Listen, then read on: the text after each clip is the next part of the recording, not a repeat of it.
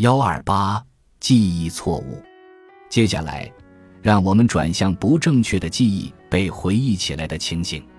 正如前一章所讨论的那样，许多记忆是重新建构的。大脑不会将外部世界信息的精确副本保存在记忆系统中，以供及时提取。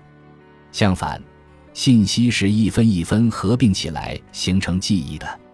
记忆也可以是建构的，这意味着先前的经历、事件后的信息、知觉因素、社会因素，甚至是个人选择性的意愿，都会影响我们的回忆。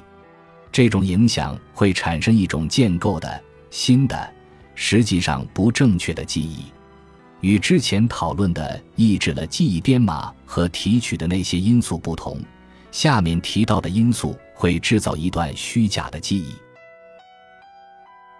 本集播放完毕，感谢您的收听，喜欢请订阅加关注，主页有更多精彩内容。